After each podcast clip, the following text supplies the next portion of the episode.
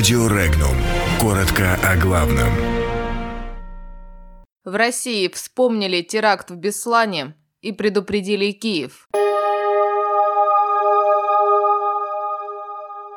Усиление конфликта. В России прокомментировали удары Объединенных Арабских Эмиратов по Йемену. 15 лет прошло. В России вспоминают жертв Беслана. Есть проблема. Эксперты США нашли недостатки у американских и российских истребителей. Амбициозно, но сомнительно. В России прокомментировали слова Пристайка о конфликте в Донбассе. Без жесткого Брексита. Британскому парламенту дали совет.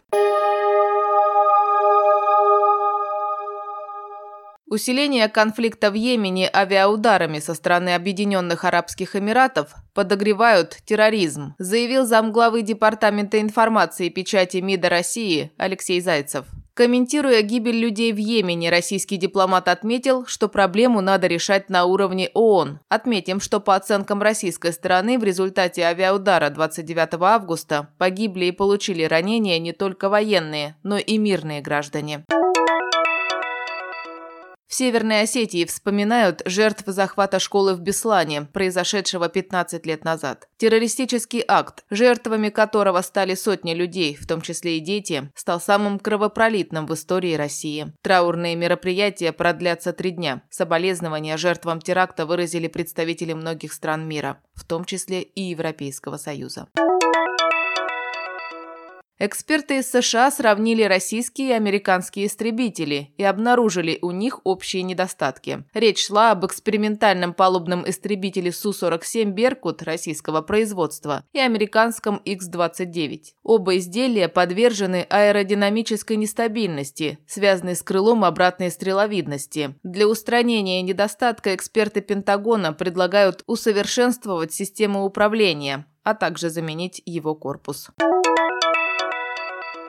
Член Комитета Совета Федерации по конституционному законодательству и государственному строительству Алексей Пушков прокомментировал слова нового министра иностранных дел Украины Вадима Пристайка о конфликте в Донбассе. Пристайка сразу после назначения заявил, что он отводит своему ведомству полгода на урегулирование конфликта в Донбассе. При этом под урегулированием он понимает украинский вариант решения проблемы. Пушков указал новому главе МИДа Украины, что сперва ему нужно научиться правильно читать соглашение, а не брать пример со своего предшественника и бывшего начальника Климкина.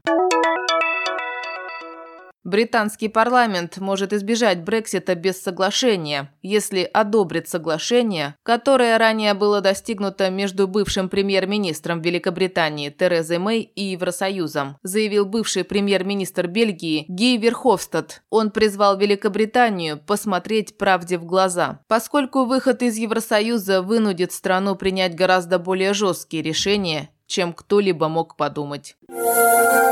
Подробности читайте на сайте Regnum.ru.